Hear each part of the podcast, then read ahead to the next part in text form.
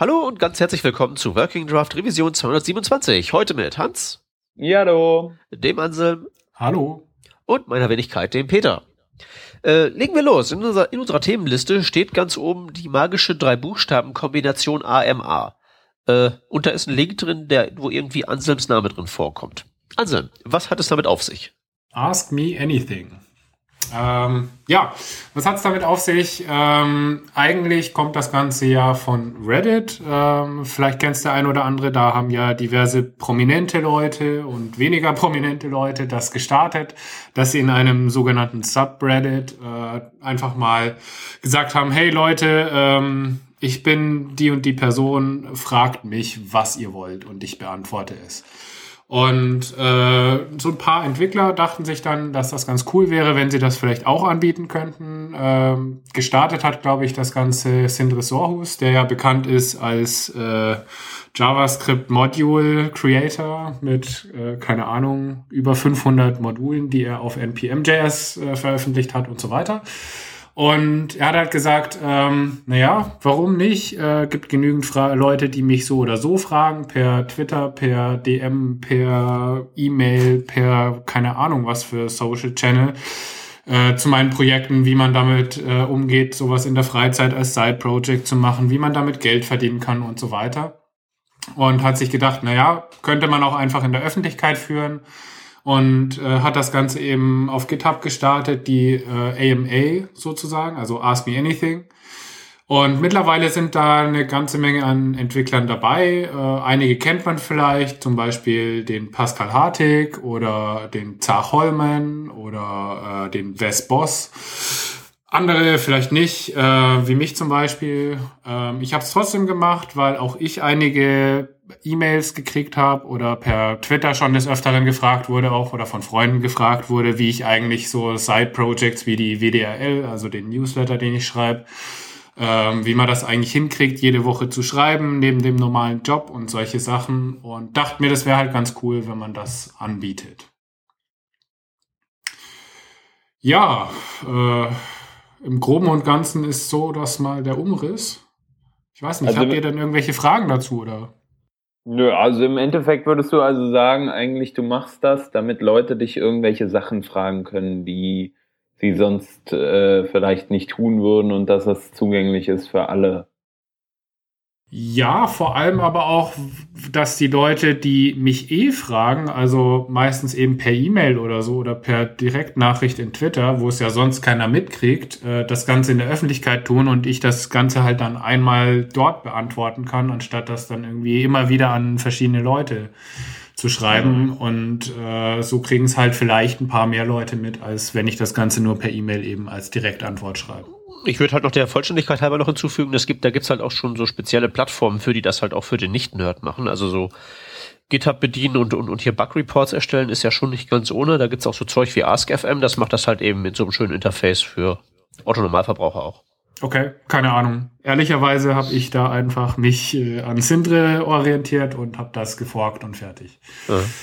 Äh, ja, aber es gibt sicher auch äh, Lösungen für Normalleute. Wir sind ja aber nun mal Entwickler und jeder von uns kann GitHub bedienen. Von dem her, äh, wer irgendeine Frage hat, darf das gerne fragen. Äh, ich find's cool, was alles schon an Fragen reinkam. Fand ich auch interessant, was die Leute wissen wollen. Ja, erzähl.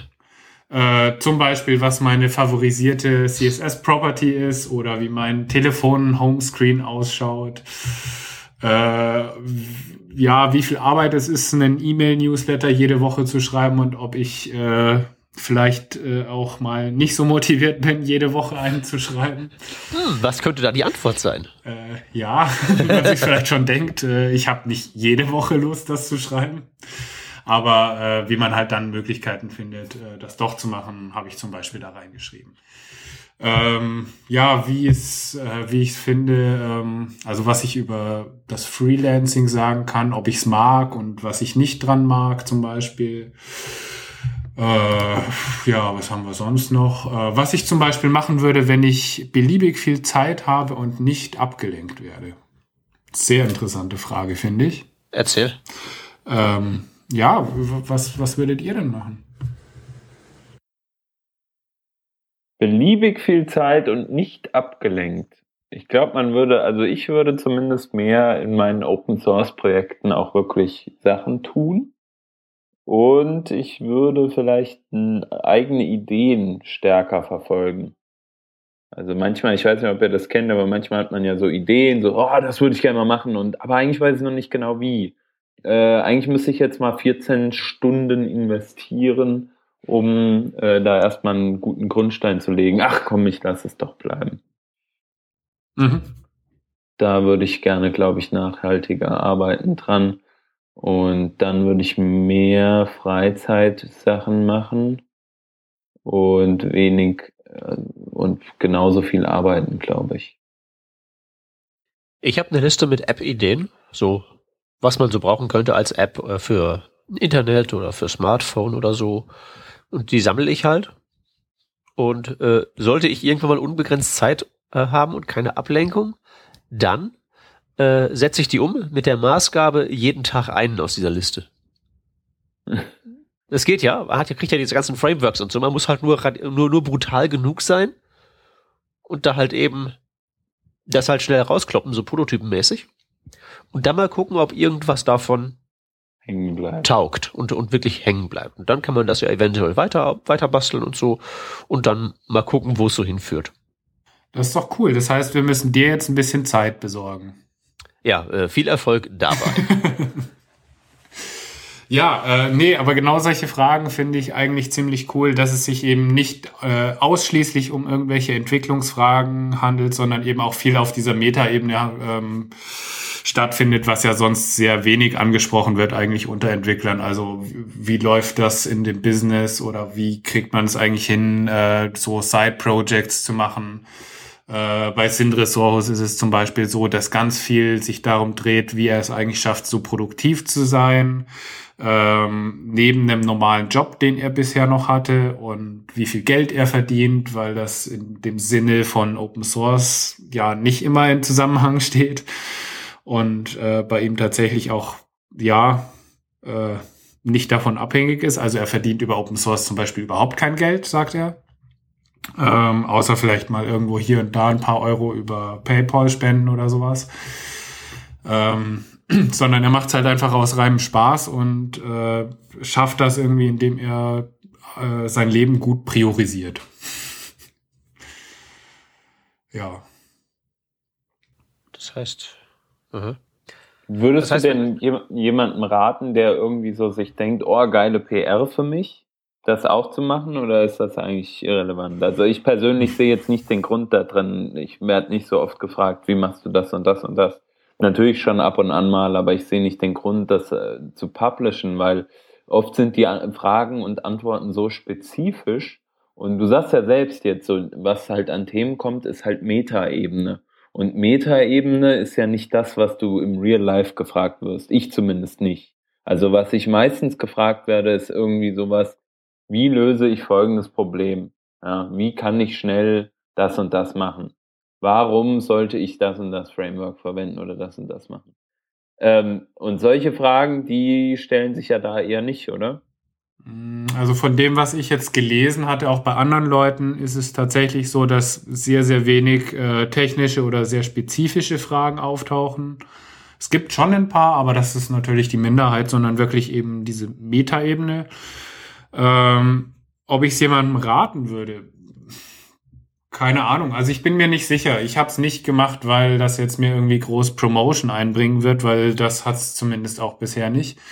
Ähm, ich fand das einfach eine sehr coole Idee, wollte es ausprobieren, ähm, aber unter dem Gesichtspunkt, dass ich eben auch Fragen immer wieder kriege, gerade eben auch was die Web Development Reading List angeht ähm, und die, das Schreiben äh, der einzelnen Listen eben. Und ja, dachte ich mir einfach, warum nicht? Soll man das, äh, also ich habe da ja eh auf der Webseite schon so eine FAQ auch, wie viel Aufwand das ist und so, aber naja, so richtig lesen tut das halt auch keiner. Mhm. Und äh, dachte ich mir, probierte man das halt einfach mal aus. Ähm, bisher sind es acht Fragen, die ich äh, gekriegt habe, die ich auch alle schon beantwortet habe. Äh, ich fand es eine coole Sache. Ich meine, keine Ahnung, wenn das jetzt ausartet wie bei Sindre, dass man dann irgendwie am Tag 50 Fragen kriegt, äh, weiß ich nicht, ob ich es noch so cool fände. Aber ähm, so finde ich es jetzt irgendwie ganz nett, das gemacht zu haben oder zu machen auch. Also ich freue mich auch über neue Fragen noch, aber ähm, keine Ahnung, es hält sich vom Aufwand in Grenzen. Äh, ich finde die Fragen, die bisher kamen, sehr, sehr konstruktiv. Ich glaube, dass andere Leute auch äh, davon was lernen können. Vielleicht nicht unbedingt von meinen Antworten, aber von anderen Leuten. Wie gesagt, ich bin ja nicht der Einzige. Ähm, ich fand es interessant, die Antworten von anderen Leuten zu lesen zu mhm. bestimmten Themen. Ähm, ja, genau aus dem Grund habe ich es dann auch gemacht. Ja, ich glaube, ich bleibe lieber bei meinen technischen Fragen, die ich im Blog beantworte. Ist ja im Endeffekt was ähnliches. Oder? Ja, aber da geht es ja meistens wirklich konkret um, ja. wie geht X. Ja, aber es ist eben auch so Frage-Antwort-Spiel. Ja. Also kommt halt hin und wieder auch mal, eine, auch, mal so, auch mal so eine Frage rein, die normalerweise da halt eben in sowas reinfallen würde. Also wie finde ich und wie manage ich oder so, aber die publiziere ich in aller Regel nicht. Mhm. Aber wie ist das bei dir entstanden? Ist das auch aus äh, dem Grund entstanden, dass du so viele private Anfragen bekommen hast und das dann der Allgemeinheit zur Verfügung stellen willst oder was? Ja, genau. Also da gibt's halt eben so äh, Fragen, die reinkommen, normalerweise per E-Mail und per Twitter. Und wenn die sich halt irgendwie, wenn ich mir halt eben vorstellen kann, dass diese Person, die mir das schickt, nicht die einzige ist, die dieses Problem hat, dann wird das halt eben, dann wird die Antwort-E-Mail oder der Antwort-Tweet halt eben genommen und nochmal ins Reine formuliert und hinterher, wenn vier zusammen sind oder so, kommt da immer ein Blogartikel raus in dieser Serie da. Das finde ich auch äh, ziemlich gut, wenn man sowas hat. Ich meine, du hast ja auch viel so Kontakt zu so Leuten, die halt viele Fragen haben und die dann vielleicht auch mal aus einem Workshop von dir rausgehen und sich denken, ja gut, jetzt weiß ich immer noch nicht, wie das läuft. Also das passiert glaub, normalerweise eigentlich nicht. Nee? Die wissen dann immer alles natürlich. Die wissen Bescheid. ja, klar. Sicher. Klar, aber ich meine jetzt die anderen, die, sagen wir mal, die Leute, die gerne auf einen Workshop gegangen wären, aber nicht die Zeit hatten, ja, oder nicht die Kohle, äh, die fragen dich ja dann Sachen so parallel. Ja, und es geht halt eben einfach so um, um mal ums Konkrete. Also ich habe jetzt genau dieses Problem X, wie wende ich da Y drauf an oder so. Hm. Ja, aber ich muss sagen, also ich finde das eigentlich jedes Mal ziemlich hilfreich. Es sind nicht immer irgendwelche Fragen dabei, die mich interessieren, aber ähm, man kriegt immer wieder irgendwelche kleinen Details bei dir mit, die du in den Antworten dann versteckt hast, die schon interessant sind und die man vielleicht schon wieder vergessen hat oder eben auch noch gar nicht wusste. Äh, ja, und das gilt im Übrigen halt auch für mich selber. Ne? Also ich habe das nicht, ich habe ja nicht immer alles im Kopf, was da gefragt wird. Mhm. Ich, weiß, ich, ich weiß, ja, doch, das mag dich, mag dich überraschen. Aber das ist halt tatsächlich so. Ähm, ich weiß halt immer, wo ich weiß halt immer, wo man nachgucken muss, aber ich weiß halt nicht, was drin steht. Also nicht mhm. immer jedenfalls. Und zum Beispiel so Sachen, was ich halt eben total äh, faszinierend fand, war zum Beispiel diese Geschichte, die mal jemand gefragt hat vor ein paar Ausgaben. Äh, mit so mit diesem magischen äh, Body Background Background Verhalten. Also ähm, wenn man ein null Pixel hohes Body Element hat, und dem Farbverlauf gibt als Hintergrund, dann wird die ganze Seite im Farbverlauf gemacht. Mhm. Also dann ist das im HTML-Element so sich wiederholend da. Mhm. 16 Pixel hoch, wie das halt zustande kommt. Das ist halt so eine Ko Kombination von verschiedenen Browser-Defaults und CSS-Spezialitäten, die unter genau diesen bestimmten Umständen halt diesen Farbverlauf erzeugen. Da muss man dann auch mal, mal schon mal ein, zwei Tage recherchieren, bis man wirklich zusammen hat, was da eigentlich passiert. Mhm. Was halt so auch meine Motivation ist, diese Sachen zu machen. Also klar, sind gleichgeschriebene Blogposts, das ist immer gut, aber vor allen Dingen ähm, sind das immer so diese Punkte, wo man dann wirklich mal so richtig tief reinsteigt und mal so richtig, richtig raussucht, wie dieses oder jenes komisches Phänomen zustande kommt. Mhm. Gut, also notieren wir uns, wenn man den Anselm was fragen möchte, dann tut man das so. Wenn man den Peter was, also über einen GitHub-Issue, wenn man den Peter was fragen will, in Zukunft weiterhin die entsprechenden äh, vorhandenen Quellen nutzen. Und wenn man mich was fragen will, dann auch gerne auf die altbekannten äh, Quellen, Twitter, Mail zurückgreifen. Working Draft Kommentare? Working Draft Kommentare nutzen, genau. Und wenn sich noch was ändert, dann nutzen der Peter und ich vielleicht auch irgendwann die AMAs, wenn es so weitergeht und wir nur in Fragen ersticken. Ach, weißt du, ich benutze doch nicht mal Medium. Ich habe ja noch ein eigenes Blog und so. Das ist doch. Ich bin Cross, für den Scheiß. Cross-Posting ist ja das neue Ding. Also früher haben, früher hätten einem dafür die, die, die SEO-Leute einem den Kopf abgebissen. Auch heute noch. Aber das macht doch nichts. Ihr habt ähm, ja keine SEO-Leute hinter euch, genau, ist ja alles easy. Genau. genau. Äh, du hast einen eigenen SEO-Angestellten? Äh, äh, ja, du etwa nicht. Nein, habe ich nicht. Ich nicht. Aber der nächste, äh, der nächste Artikel ist bestimmt oh. auch sehr gut im Blog, äh, wenn man SEO genießen möchte, seine, Such seine Seite für Suchmaschinen äh, optimieren möchte.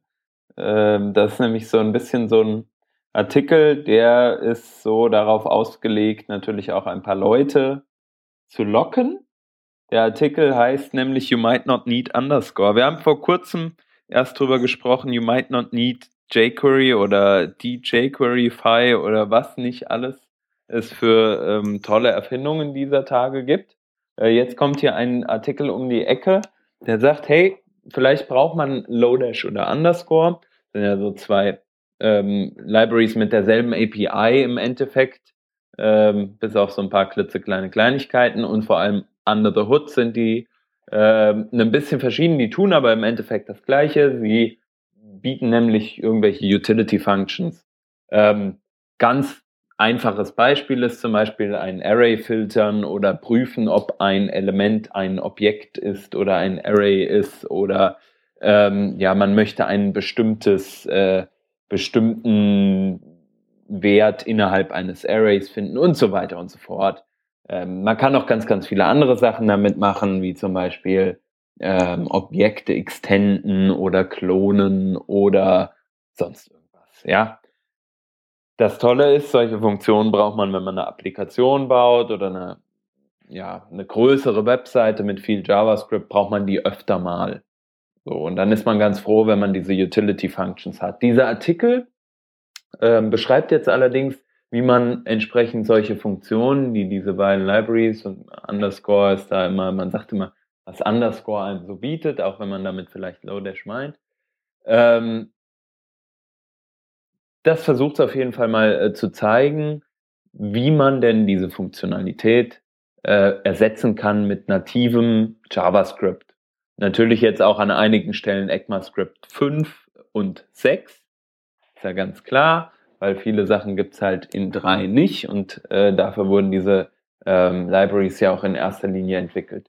Jetzt ist mein, ähm, mein Punkt so ein bisschen, ja cool, wir können ja alles irgendwie in JavaScript jetzt schon verwenden, weil es gibt ja schon sehr, sehr viel. Und gerade wenn wir sowieso irgendwie so ein, so ein Tool wie Babel verwenden, um unser JavaScript-Code von ECMAScript 6 nach ECMAScript 5 zu transpilieren, dass wir dann ähm, da einfach auch die neuen Funktionalitäten nutzen können. Dann brauchen wir doch gar keine äh, Library mehr wie Underscore. Ich finde das cool. Vor allem ECMAScript also, 5 stopp. hat ja auch schon ganz schön viele Funktionen. Sorry, also, ich das noch nee, das kurz. ist aber, aber das ist jetzt gerade wirklich völlig falsch gewesen. Warum? Ähm, weil gerade so Sachen wie halt eben, ähm, also was halt hier hauptsächlich äh, dargestellt wird, ist halt eben, da ist es mit Transpilieren nicht getan, sondern das sind äh, Runtime-Geschichten. Das ist keine Syntax-Übersetzung, sondern das sind irgendwelche letztlich Polyfills, die ja auch von Babel bereitgestellt werden in Form von Mhm. Core.js. Das heißt, wenn du schon sagst, äh, Babel wird benutzt, dann musst du trotzdem eine Library inkluden, es ist halt nur eine andere. Weitermachen. Mm, äh, aber an welchen Stellen? Ja, okay. Können wir gleich nochmal drüber sprechen. Ähm, genau, im Endeffekt finde ich aber, ist es sinnvoll, ähm, die, ja, die nativen Dinge zu nutzen, die man nutzen möchte. Für mich persönlich sind das ganz oft irgendwelche Array-Functions und bei denen braucht man natürlich auch einen Polyfill. Allerdings ist der Polyfill halt oft äh, relativ einfach und vielleicht auch genau das gleiche, was in der anderen Library drin steckt. Mm, Der Vorteil, den ich sehe, ähm, der ist aber, man verwendet natives JavaScript und man muss nicht noch eine weitere Library inkludieren, die vielleicht auch nochmal viel mehr Sachen mitbringt, die man gar nicht braucht. Ja, so, das ist so mein Punkt.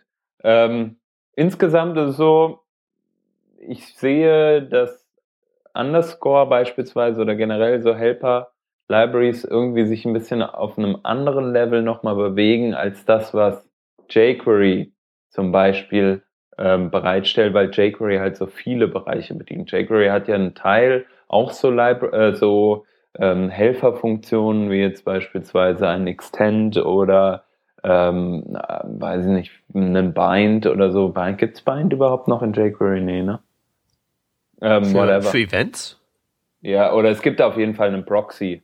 Äh, Ja. für, für Events, ja, nee, ich meinte jetzt für Funktionen, um Kontexte zu binden. Ähm, War, da, war das mal in jQuery? ich meine schon, oder? Da war doch Bind einfach so Eventlisten hinzufügen, oder?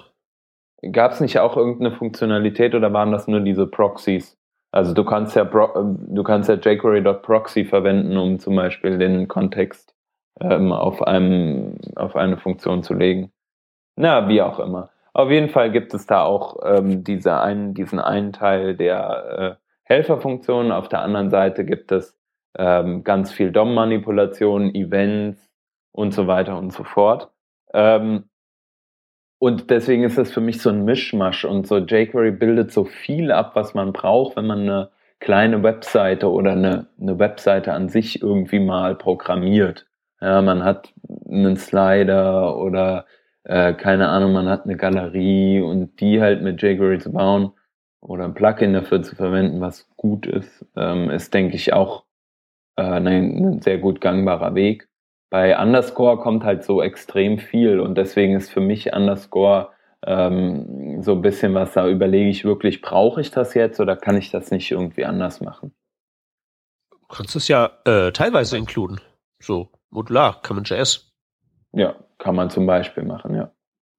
Man muss dann natürlich bedenken, man hat weiter, weiterhin die erhöhte Komplexität. Man muss erstmal ähm, entsprechend sich Gedanken drüber machen, wie ich jetzt meine, wie ich die Module von Underscore da einbinde. Dann kann man sich überlegen, ähm, was gibt es da für eine API, was muss man wieder für eine API lernen. Wenn man einfach nur das lernt, was zum Beispiel jQuery anbietet, dann hat man schon mal ein paar Sachen abgedeckt. Und ich meine, native Sachen, sowas sollte eh, finde ich, gelernt sein oder sollte man eh wissen, so, so Array-Functions oder Object.keys oder keine Ahnung, irgendwie solche Sachen. Das sind Sachen, die hat man meiner Meinung nach größtenteils eh im Kopf. Ich weiß nicht, wie du das siehst. Doch, das weißt du. Nein, Äh, nicht genau. Also, Also, ich, ich fange mal, ich fang mal an mit dem Artikel. Mit dem ersten Beispiel. Diese Gegenüberstellung Underscore, also wenn ich jetzt nachher Underscore sage, meine ich eigentlich immer Lodash. Von Underscore habe ich keinen Plan. Es sollte so grob das gleiche sein, aber ich meine halt eben immer Lodash. Äh, der erste Vergleich ist ja der Vergleich der Each-Funktion. Wo verglichen Ja. wird, in Underscore schreibt man Unterstrich Punkt Each und dann das Array und die äh, Iterator-Funktion rein und dann bei ECMAScript 5.1 könnte man schreiben Array.forEach und dann da die Funktion rein, die pro Array-Element aufgerufen werden soll. ja. Jetzt willst du natürlich darauf hinaus, dass das vielleicht nicht die Geschwindigkeit ist, die Nein, da. nein, nein, nein, nein, nein, ich will darauf hinaus, dass das nicht stimmt, was da steht. Also, klar, es gibt da, gibt da auf beiden Seiten diese Each-Funktion, die macht aber nicht das Gleiche. Was macht denn äh, underscore.each anders als for each? Äh, mit äh, listenartigen Objekten arbeiten. Das heißt, du kannst bei ähm, underscore zum Beispiel eine Node-List reingeben und er iteriert darüber. Genau. Kannst du bei äh, ECMAScript äh, 5.1 und Konsorten auch machen, indem du halt eben schreibst array.forEach.call oder apply arguments, wie auch immer man das gerne haben möchte. Ja. Äh, Oder du sagst halt einfach nodeless.prototype. Oder wie auch, nee, und, also jetzt, wie war das also, nochmal? äh, Und dann sagst du einfach, es wäre ein Array. Fertig. das machst du aber nicht, weil du fasst ja nicht irgendwelche globalen Prototypen an, oder? Och, wenn Nein, man mal du schnell, ja, nee, in einer produktiven Webseite natürlich nicht. Natürlich nicht. So, also das finde ich ja schon mal einen ziemlich unfairen Vergleich. Dieser ECMAScript, dieser native ECMAScript-Krempel macht die Hälfte von dem, was der Artikel hier behauptet. Dass das noch langsamer ist und so weiter, das ist, das ist mir eigentlich egal, weil das macht in den meisten Fällen keinen Unterschied. Eben. Aber ich meine, da reden wir doch nicht mal grob vom gleichen Funktionsumfang. Mit den ganzen Underscore-Funktionen kann ich Map, Reduce, äh, Filter und den ganzen Krempel halt eben auf allen listenartigen Objekten machen, von denen JavaScript ja bekanntermaßen voll ist. Äh, und würde einfach schon mal sagen, äh, da haben wir schon mal einen Punkt für diese ganz, für den, für die Library.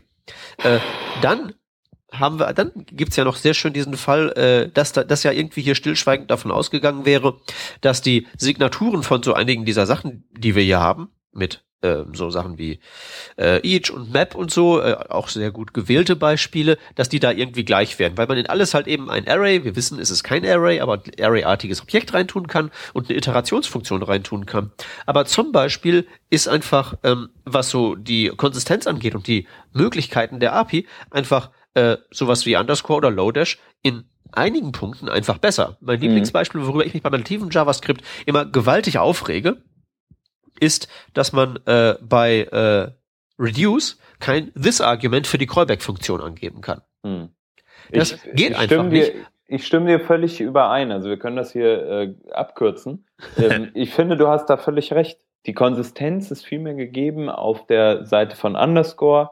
Ähm, es gibt auch, sage ich mal, es fällt einem auch leichter, manche Sachen ähm, einfach über die Library zu lernen, einfach eine Schnittstelle zu nutzen. So, ähm, wenn ich zum Beispiel einen, persönlich mich dafür entscheide, mir zum Beispiel ähm, ein, weiß nicht, BMW M4 zuzulegen, dann kostet der eine Stange Geld und jedes Mal, wenn ich ihn fahre, ähm, dann verbraucht er einiges an Sprit, so und das muss ich reintanken.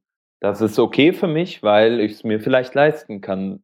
Ähm, wenn ich mir auf der anderen Seite allerdings ein Polo hole, ein VW Polo, dann die sind die Anschaffungskosten nicht so hoch und auch der Unterhalt ist einfach nicht so hoch. Ähm, dafür muss ich aber vielleicht auf schnelle Fahren verzichten und ich muss vielleicht darauf verzichten, dass ich nicht den, den, den coolsten irgendwie an der Ampel abziehe und vielleicht auch, dass ich den mal äh, ein anderes Mal in irgendwie eine Werkstatt gebe und der Typ in der Werkstatt sagt halt hier, ja gut, ähm, da musst du aber den nochmal ein bisschen anders handhaben und öfter mal ein Öl nachfüllen, was dir vielleicht bei einem Motor wie dem vom M4 nicht passiert oder so, weil der viel langlebiger oder viel, keine Ahnung was ist, ja. Ähm, was ich damit soll ich was sagen, will, oder willst du, soll ich einfach die Webcam anknipsen, damit du mein Gesicht sehen kannst? was ich eigentlich nur sagen will, ist, ich, ähm, ich stimme dir überein, dass es cool ist, wenn man das neue oder das, das besser eingestellte äh, Auto beziehungsweise die schönere API fährt. Aber wenn man auf der anderen Seite halt etwas hat, was einfach benutzbar ist und für viel, viel äh, mehr Developer eventuell zugänglich ist und was vielleicht auch nicht nochmal eine zusätzliche Komplexitätsstufe ist, dann hat man da halt meiner Meinung nach schon viel gewonnen. Das mit der Komplexitätsstufe musst du mir erklären. Inwiefern hast du die nicht bei ECMAScript 6 Krempel? Naja, genau, bei ECMAScript 6, da kann ich, da lasse ich mich noch ähm, drauf ein, dass du sagst, im Moment äh, sind wir noch nicht da, dass jeder Developer das verstanden hat, inklusive mir und wahrscheinlich dir auch an einem, dem einen oder anderen, an der einen oder anderen Stelle. Ähm, aber an vielen Punkten, äh, gerade wenn man auch diese Libraries benutzt, dann kennt man ja die, die, ähm, die Vorgehensweise oder die, das, was so ein äh, so eine Funktion tun soll, kennt man ja eventuell schon ja, von anderen Stellen. Genauso ist es ja auch für Leute, die halt keine Ahnung mit äh, CoffeeScript gearbeitet haben, denen die Syntax von Arrow Functions halt sehr bekannt ist und denen macht das nichts aus, die zu nutzen, weil die sofort das Konzept davon verstanden haben. Und jeder sagt, ach geil, das, das ist am, im richtigen Kontext da, wo ich es haben will, so, ja. Ähm, das muss man aber natürlich auch erstmal in manchen Köpfen, in manche Köpfe reinbekommen. Aber wenn das passiert ist, und wir gehen davon aus, dass das passiert ist für ECMAScript 5, ähm, dann können wir davon ausgehen, es ist keine zusätzliche Komplexitätsstufe, diese nativen Sachen zu verwenden. Im Gegensatz zu dem, was halt zum Beispiel eine Library macht. Und so meine ich einfach nur, immer wenn man eine Library lernen muss oder damit umgehen muss, auch wenn es nicht komplex ist. Es ist eine zusätzliche Komplexitätsstufe. Die Library muss eingebunden werden, sie muss geladen werden.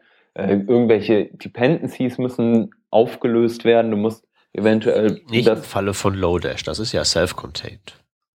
Naja, du musst es halt beispielsweise, wenn du es in irgendwelche, in irgendwelchen Modulen verwenden willst, musst du davon, da musst du sicher gehen, dass es vorher geladen ist, beispielsweise.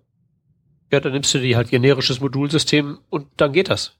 Ja, natürlich. Geht ich glaube, ich, ich glaube, Datei Aber reinladen ist ein relativ gelöstes Problem. Wir sind uns ja darüber einig, dass man das mit jQuery auch machen muss. Wahrscheinlich genau. in den meisten Fällen. Richtig, also eben. Dann kopiert man die entsprechende Zeile und ändert halt den Dateinamen. Genau, es, es macht auch keinen Sinn, über diese Geschichten äh, oder über so, so äh, triviale Geschichten zu, zu diskutieren. Also genau, dann lass uns doch mal zu den Punkten übergehen, wo ich äh, im Prinzip dein Argument aufgreifen möchte und gegen dich verwenden möchte. Okay. Äh, wir werden im Artikel mal weiter runterscrollen und ähm, so zu dem Punkt kommen, wo zum Beispiel sowas steht wie äh, Create an object of an array with all faulty values removed, wo es darum geht, die Compact-Funktion von Lodash oder Underscore zu ersetzen. Ja. Ab dem Punkt im Artikel ist äh, linker Hand immer aufgeführt eine Funktion von äh, Lodash oder Underscore äh, Unterstrich Punkt Compact oder Unique oder Index of oder was auch immer. Äh, und Range auch ein sehr gutes Beispiel. Äh, und da sehe, wenn ich da jetzt drauf gucke, sehe ich linker Hand, ich rufe eine Funktion auf und das geht. Und wenn ich rechts gucke, dann sehe ich, ich programmiere etwas. Ich programmiere eine mhm. Funktion. Das, das heißt, da verrichte ich dann ein mehr an Arbeit. Das heißt, in diesem Artikel würde ich halt eben ab da sagen, da gilt der Vergleich nicht mehr, weil hier nicht verglichen wird eine Library-Funktion versus eine native Funktion, sondern im Prinzip wird hier gesagt, hey, es gibt eine Library-Funktion und wenn du entsprechend viel Aufwand betreibst, kannst du die halt eben reimplementieren. Warum würde ich das denn machen wollen? Das sehe ich genauso wie du. An manchen Stellen macht das einfach keinen Sinn. Du hast ja angesprochen, Compact Unique. Index Off sehe ich nicht so wie du. Index ja, okay, den habe ich jetzt versehentlich erwähnt. Ist, ja, aber ich meine jetzt zum Beispiel Range Problem zum Beispiel. Auch ein Object.keys ist meiner Meinung nach kein Problem. Aber du hast natürlich völlig, völlig recht. Eine Range zum Beispiel und dann irgendwie array.from zu verwenden oder was weiß ich, über einen Set, New Set und dann Array und das destructuren und dann kriegst du ein neues Array raus. Hä? Ja, genau. Das sehe ich genauso wie du. Ähm, wenn ich jetzt Vor allem das mit dem Set, das kann keiner, das kann keiner lesen. Ja, doch, wenn, doch, wenn du. Es ist halt ein netter Partytrick, aber das wird doch niemand, der bei Verstand ist, so schreiben wahrscheinlich würde man sich da eine Variable für das New Set of Array an, äh, äh, anlegen. Aber ich glaube nicht, dass, also ganz, wenn du mal ganz kurz drüber nachdenkst, ist es auch relativ, relativ eindeutig, wenn du weißt, was ein Set macht. So. Ähm, ja klar, aber ich, ich kann halt nicht diesen äh, Codebrocken scannen, so einfach so im genau. Überfliegen feststellen, was das tut. Genau, bei das Unique, kannst du bei Nomen Unique Genau. Ja. Aber du kannst ja zum Beispiel äh, das zur, zur Nützlichkeit machen und kannst zum Beispiel sagen, du äh, erstellst dir deine eigene Unique-Funktion, du machst dein eigenes äh, Helper-Ding und da schreibst du halt einfach rein, so, so eine Unique-Sache, die braucht halt irgendwie äh, ein bisschen mehr Gehirnschmalz als einfach nur äh, das hingeschrieben, was ich wirklich machen will, nämlich ich muss programmieren, wie du ja eben sagtest. Und dann gehe ich halt hin und verwende entweder das oder verwende irgendeine andere Sache, die ich vielleicht nicht transpilieren muss. Und dann erhalte ich auch das Ergebnis, was mir Underscore an der Stelle bietet. So, also ich, weißt du, im Endeffekt ist mir es auch scheißegal, um ehrlich zu sein. Ob ich 50 Kilobyte mehr oder weniger lade, ist sowas von egal. Weil in der heutigen Zeit bei so schnellen Computern, Computern, äh, die vielleicht eher Desktop-Rechner sind, ähm, ist das gar kein Problem, meiner Meinung nach. Auf Mobile wird es ja. halt vielleicht ein bisschen komplizierter. Ja, zum Beispiel. Na, also mir geht es genau. auch nicht darum, jetzt irgendwie Kilobytes zu messen, weil das kann man immer irgendwie noch weg, wegoptimieren, indem man irgendwie ein Bild noch runterkomprimiert oder so. Da haben diese ganzen Skripts gar keine, das ist gar nicht so wichtig. Sondern mir geht's halt nur darum, äh, da, wie gesagt, also ich habe ich hab halt mit so jedem zweiten von diesen Beispielen, die da hier aufführt, ein Problem. Wie gesagt, der Vergleich mit den Array-Funktionen hinkt. Der Vergleich mit den Sachen, hey, reimplementiere das doch einfach hinkt, weil ich will das nicht reimplementieren. Unique hat, Unique hat einfach da zu sein. Das ist eine Standard-Library-Funktion okay, JavaScript versagt damit, aber da, da, trotzdem muss ich das nicht jedes Mal neu ausbaden. Ich nehme halt einfach das wohl getestete, wohl etablierte Lodash mhm. vom Regal und dann läuft das. Ja. Und der, der, das, letzte, das letzte Problem, was ich damit habe, ist, dass all die Sachen, die da aufgeführt werden, mich überhaupt nicht interessieren, weil ja, die mache ich tatsächlich mit den nativen JavaScript-Funktionen. Die sind ja auch nicht schwer. Ja, genau. Aber was ich zum Beispiel bei Lodash den ganzen Tag rauf und runter benutze, sind diese ganzen Function-Functions. Die kenne ich nicht, aber können wir vielleicht gleich noch drauf eingehen, was ich dir sagen, äh, was ich noch sagen wollte, ist, ähm, ich finde viele Sachen davon, A, also ich sehe das nicht so, dass es die Hälfte ist, dass man, die man nicht verwenden kann.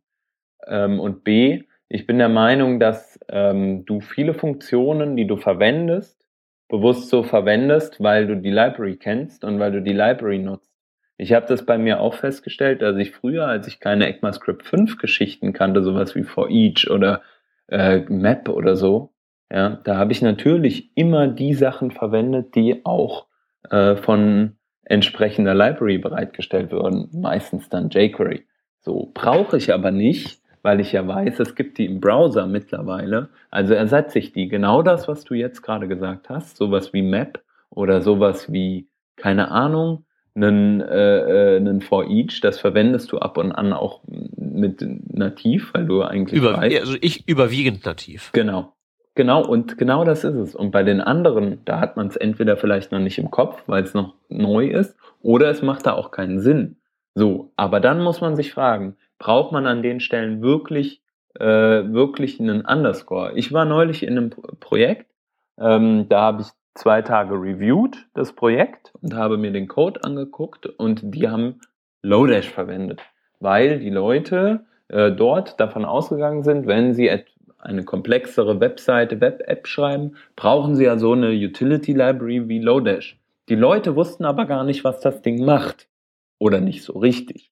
Zumindest haben sie nur ein oder zwei. Ich glaube, sie haben einen, äh, einen, äh, einen Array.find und einen Array.each verwendet, um entsprechend in ihrer Applikation irgendwas zu machen. Alle anderen Funktionen wurden nicht genutzt. Da habe ich gesagt, ey Leute, das können wir aber auch anders äh, implementieren. Das Find kriegen wir auch noch hin irgendwie und einen, äh, und einen äh, Each ist sowieso kein Problem. So, und dann, da war es halt einfach nicht notwendig, dass man das verwendet hat. So. Und so sehe ich, also so sehe ich das halt öfter. Natürlich gibt es viele gute Funktionen da drin. Und ich finde auch Underscore echt gut. Also ich persönlich finde auch, wie es implementiert ist, vor allem Lodash, wie schnell es ist, wie es funktioniert, das ist, wie du eben schon gesagt hast, es hat eine saubere Schnittstelle, die Sachen sind konsistent äh, implementiert. Ich bin da voll deiner Meinung. Die Frage ist nur, brauche ich's? Und ich sag, nö, nicht immer. Wie gesagt, das meiste von dem, von, von Lodash und Konsorten, was ich benutze, sind die Function Functions. Wenn es darum geht, ich habe hier eine Funktion, die möchte ich bitte throtteln, die bouncen, delayen, ja. äh, irgendwie Rappen, äh, Currying betreiben oder sowas. Und dann wird's halt mhm. halt eben richtig haarig, weil die Implementierung davon halt schon irgendwie 20 Zeilen oder so beinhalten. Ja. Okay. Warum soll ich mir das, das sind halt die, die mich wirklich interessieren. Die ganzen Array-Funktionen, ja mai. Also ja. sollte man halt auch benutzen, wenn man schon sich Underscore äh, reinholt äh, Lodash reinholt, weil ist halt schneller, ist besser getestet, läuft überall, ist auch auf der ältesten Mühle verfügbar und so weiter. Aber gut, darauf könnte man halt eben verzichten. Die Frage ist halt nur, du willst dir jetzt diesen Verzicht auferlegen, was genau erreichst du damit? Du hast halt eine Library weniger, die du verstehen musst, die du irgendwie requiren musst, die du irgendwie im Kopf behalten musst. Das mag für uns kein Problem sein, aber es ist halt einfach nicht jeder auf dieser Höhe. So, und ich finde es je du, weniger. Du, also pass auf, pass auf, pass auf, wir reden hier von Webentwicklern. Und du sagst mir jetzt, nicht jeder Webentwickler ist in der Lage, eine Datei einzubinden in sein Nein, Projekt. es geht nicht um eine Datei einzubinden, Peter. Es geht darum, die 35. Datei einzubinden und die 35. Datei zu verstehen. Das, sagen wir mal, du hast eine Angular-App, du hast Angular und hast beispielsweise äh, sieben, acht, neun äh, Plugins, die du dafür verwendest. So, jetzt äh, sagen manche Leute, ja, okay, ich brauche aber jQuery noch zusätzlich, weil ich halt da verschiedene Funktionen von brauche. Dann hast du noch jQuery. Dann hast du ein äh, Modulsystem für das Backend, äh, mit dem du irgendwie deine Applikation baust. Sagen wir mal, du hast Grunt und hast 25 Grunt-Plugins, damit du deinen komplexen Workflow hinbekommst und du verwendest Git mit Git Flow und musst erstmal deinen ganzen Git Flow Mechanismus durchsteigen. Dann hast du einiges an Load ähm, den du jeden Tag bewältigen musst. Dadurch, dass du jeden Tag das Ding bewältigst, merkst du es dir natürlich auch. Jetzt sagen wir aber mal, nach einem halben Jahr kommt ein neuer Entwickler dazu, du maintainst das die ganze Zeit und der neue Entwickler muss von 0 auf 100 das Ding verstehen. So, und wenn der eine Komplexität dabei rauslassen kann, egal wo, dann ist das gut, meiner Meinung nach. Weil du dann nicht mehr, äh, also weil du dann weniger kognitiven Load für diese Person hast.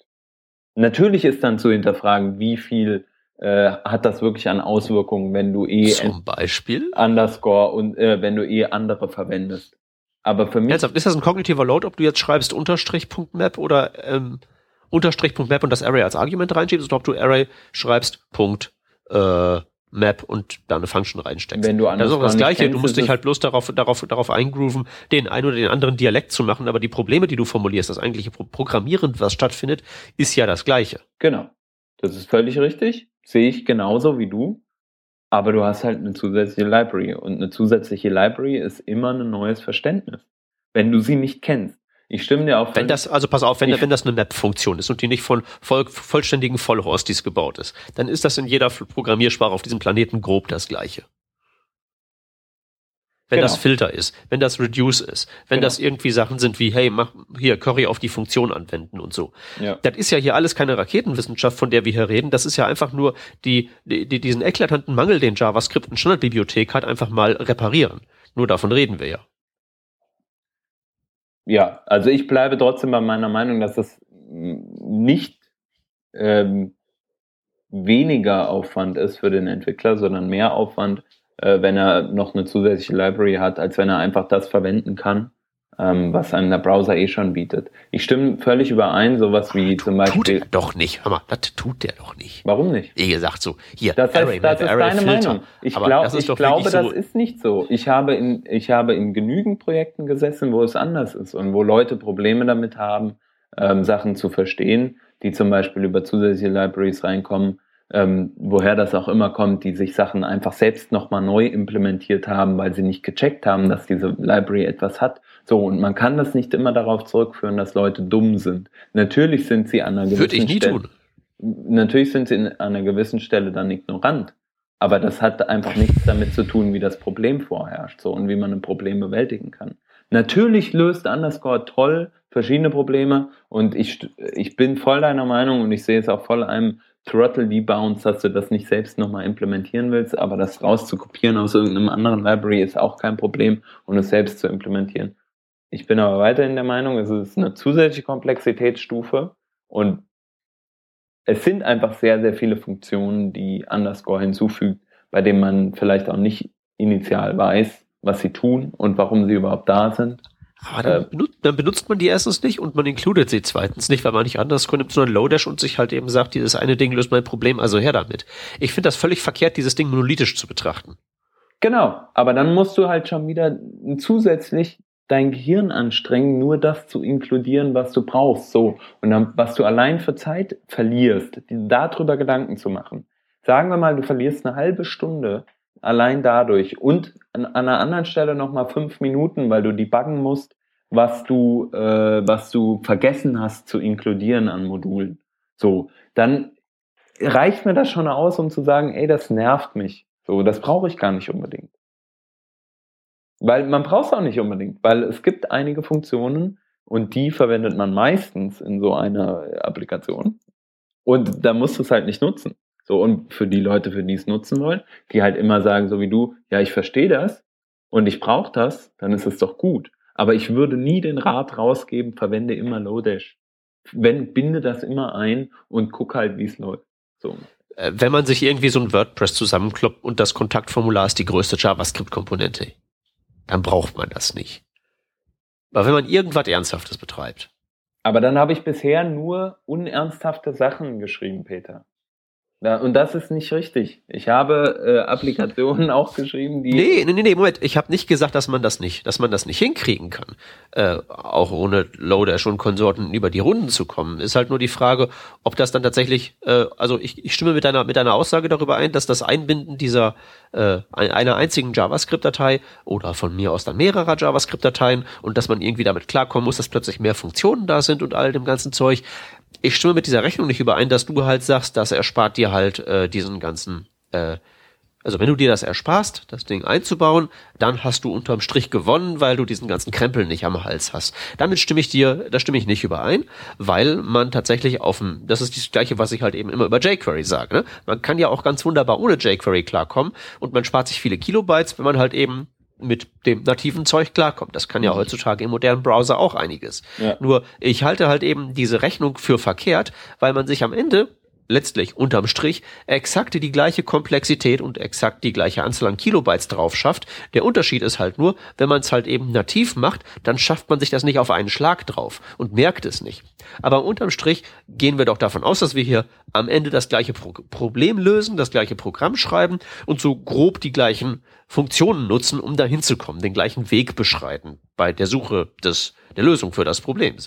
Und dann schreibst du halt hinterher das, was du halt eben von so einer wohlgetesteten Library bekommst, dann eben zu Fuß. Da hast du deine Komplexität, die du dir durch das Einbinden erspart hast, halt eben dadurch, dass du dann eben dein Zeug selbst implementierst und obendrein hat es dann auch irgendwelche Bugs, weil alles, was mehr als drei Zeilen hat, hat irgendwo einen Bug, den wir vielleicht nicht sofort merken und vielleicht später merken und dann fixen wir den und dann summieren sich diese ganzen kleinen Mücken, Mückenstiche auf, solange bis man halt irgendwann den Komplexitätsberg doch erklommen hat, den man sich zu Anfang an dachte, dass man ihn sich spart. Guck mal, ich habe mh, hm, kürzlich eine Modulauflistung äh, implementiert innerhalb einer, eines prototypischen Tests sozusagen. Ja?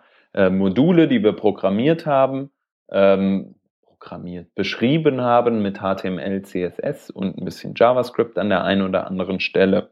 Was ich machen wollte, ist, ich wollte aus allen Sektionen, die wir da aufgelistet haben, eben nur mal schnell ähm, was auslesen und daraus so eine Art Table of Content automatisiert mir erstellen. Ähm, jetzt habe ich kurz überlegt, ach ja, cool, äh, ich verwende einfach eben jQuery an der Stelle, weil da kann ich mir kurz die Elemente äh, mitholen, bisschen auslesen, was passiert ähm, und das war's. Dann habe ich aber gedacht so, ey, um jetzt ein Table of Content zu erzeugen in, in Browsern, die modern sind, modern, ja, ähm, da ist es nicht notwendig, dass ich jetzt jQuery verwende. Also was habe ich gemacht? Ich habe ähm, Document Selector All verwendet und ich habe eine Nodelist, äh, habe den Prototype überschrieben, ja, böse, böse, ähm, und hatte auf einmal alles, was ich brauchte. Ich konnte über ähm, die Sektion drüber iterieren mit einem Map ähm, und mir oder mit einem Each, was immer ich dann halt auch vor Each, was ich halt auch brauche, ähm, und konnte das inner HTML oder konnte halt ein neues HTML erzeugen, eine Liste mit allen Links, die ich brauchte. Und dann mit inner HTML mir entsprechend äh, das neue, ein neues äh, Element da an der Stelle, wo ich die Table of Content gerne haben wollte, einfügen. So. Das waren zwei Zeilen Code, die mir das Leben so erleichtert haben, dass ich auf jQuery verzichten konnte und das über die native Schnittstelle. Ja, aber hör mal, das ist doch nicht das, was wir jetzt mit ernsthaften Projekten meinen. Wenn ich eine Demo machen möchte, schreibe ich mir auch einfach eine Data-URL in den Browser und klicke mir den Rest im, im Webinspektor zusammen. Aber das ist doch nicht das, wovon wir jetzt hier reden. Naja, doch. Im Endeffekt schon, weil das ist halt für mich in diesem Beispiel sehr, sehr ausreichend hilfreich gewesen, um in dem Projekt voranzuschreiten. Das ist unser Style Guide jetzt im Endeffekt. Wir berufen uns da drauf, wir arbeiten damit. Also ist es für uns eine produktive App. Natürlich also nicht richtig produktiv, ähm, sondern wir gucken da nur mit ein paar Leuten drauf. Äh, natürlich geht das nicht raus, das ist auch klar. Das war jetzt auch nur ein kleines Beispiel. Aber so hat, hat man es halt an vielen Stellen. Ich habe kürzlich eine Applikation geschrieben äh, mit React, die komplett auf sowas verzichten konnte und ich habe sie trotzdem bewältigt. Ja. Ich habe andere äh, Utility Functions benutzt natürlich. Ich hatte einen Transpiler im Hintergrund, klar. Aber es hat einfach funktioniert, auch ohne so eine Library. Und die war nicht klein. Ja, da hat, die, die kann schon was, diese Applikation. So. Und ich weiß nicht, ob es notwendig ist. Und ich finde auch nicht, dass man sagen kann, wir kommen, wir haben immer das Gleiche. Wir kommen immer am gleichen Ziel heraus, weil wenn du halt 35 Sachen lernen musst und eine Sache zusätzlich noch dazu, die 36. Klar, dann sparst du dir ein 36. wenn du auf diese Geschichte oder ein 35. wenn du auf diese Geschichte verzichtest. Ich finde, das ist okay. Und ich finde, also, pass mal auf, ich würde auch nochmal mit, mit, mit, mich, mich über mich, mich mit dieses, über dieses äh, Lernen äh, beschweren. Ja. Äh, ich ich äh, gehe da nicht damit d'accord, dass du äh, da etwas lernst. Ähm, gerade wenn wir jetzt über solche Basics reden wie MapReduce und wie rum man da die Arguments reinsteckt, aber letztlich sind das ja alles abgehangene Konzepte. Die sollte man erstens, die sollte man sowieso als Programmierer mehr damit auf dem Kasten haben. Die Frage ist halt, die ich jetzt an dich stellen würde, ist, ähm, dieses Lernen, ist das wirklich so das Problem, mit dem man zu kämpfen hat? Also sich das initial etwas draufschaffen? Ich meine, die meiste, die, die Frage ist doch letztlich, wenn man jetzt so, ist man jetzt in dem richtigen Mindset, um Library A oder Library B zu bedienen? Das heißt, hat man sich sozusagen gerade aktiv in den Arbeitsspeicher reingerufen, was man da so benutzt? Der, das meiste ist doch letztlich das, das Handwerk. Ähm, also, ich, ich weiß nicht, lernen, wie rum ich da jetzt Map und Reduce aufrufe. Ich, äh, ich, vielleicht ist ja in meinem Gehirn was kaputt, aber ich denke mir halt eben, ah, da ist Map und so rum macht man das, äh, okay, läuft. Genau, das sehe ich genauso wie du, aber das sieht nicht jeder so. Oder das ist nicht überall so. Das kann nicht jeder so begreifen. So, und wenn man zum Beispiel immer einen Array-Punkt for each schreibt und dann da irgendwelche ein Argument entsprechend reinmacht, um äh, den äh, die die Funk den Iter die Iterator-Funktion da drin zu haben. Ähm, und jetzt auf einmal soll man aber in einen Unterstrich.each each zwei Sachen reinstecken oder in einen jQuery.each. each. Ne? Ist ja das gleiche. Ähm, dann ist es, äh, oder nicht ganz das gleiche, aber du weißt, was ich meine äh, dann ist das erstmal eine, dann muss man das erstmal verarbeiten so und vielleicht vertauscht man es dreimal und dann hat man dreimal, ach nee, so ist es ja gar nicht. Klar lernt man dadurch auch und ich finde das auch völlig okay. Ich sage auch nicht, dass es schwierig ist, das zu lernen, aber es ist was, was man erstmal checken muss. So und ähm, ich glaube auch nicht, dass das das größte Problem ist, was man zu bewältigen hat, wenn man äh, irgendwie eine Applikation sich anguckt. Weil wenn man mit Angular arbeitet, dann hat man vielleicht auch noch ein paar andere Schnittstellen, die man lernen muss, in Anführungsstrichen lernen, ähm, oder die man begreifen muss, wo man Konzepte verstehen muss. Und dann ist sowas wie ein Underscore oder irgendeine andere Helping, Helper Library ist äh, total easy.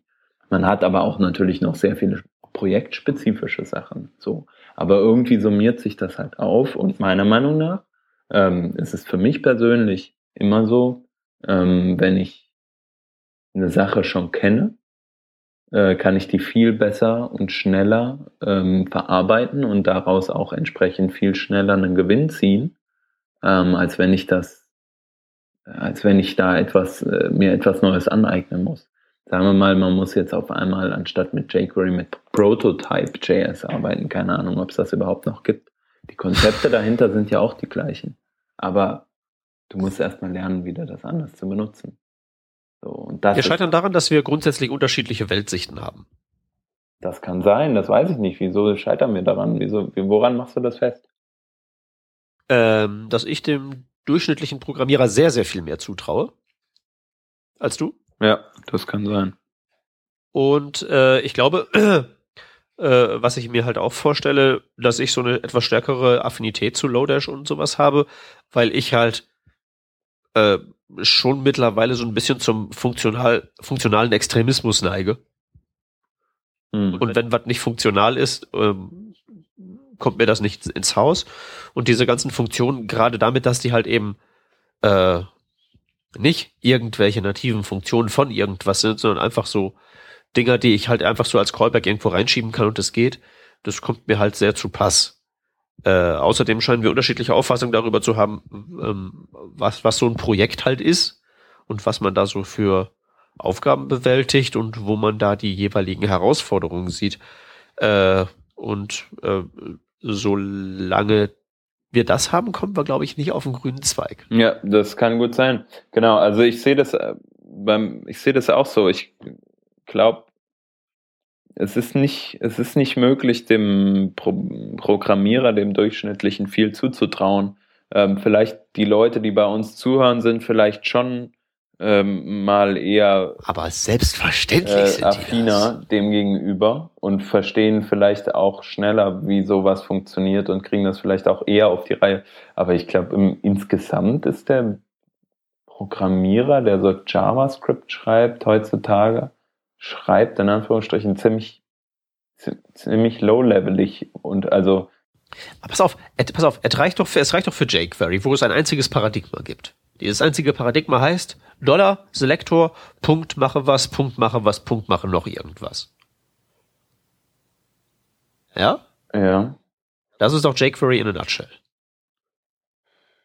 Bekam, und wenn man sich damit abgefunden hat und dann und man weiß, wo man die Funktion äh, finden kann, api.jquery.com, dann ist man gerüstet. Genau, dann macht man irgendwas damit, ja. So. Und bei underscore Schrägstrich Lodash ist es Unterstrich Punkt, was tu, was du machen willst und dann die Arguments rein. Ja.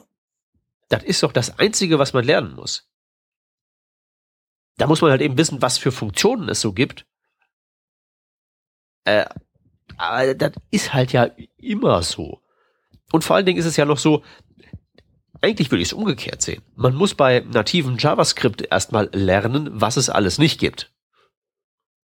Weil das der Unterschied von JavaScript zu zivilisierten Programmiersprachen ist. Die haben riesige Standard-Libraries, wir haben gar nichts.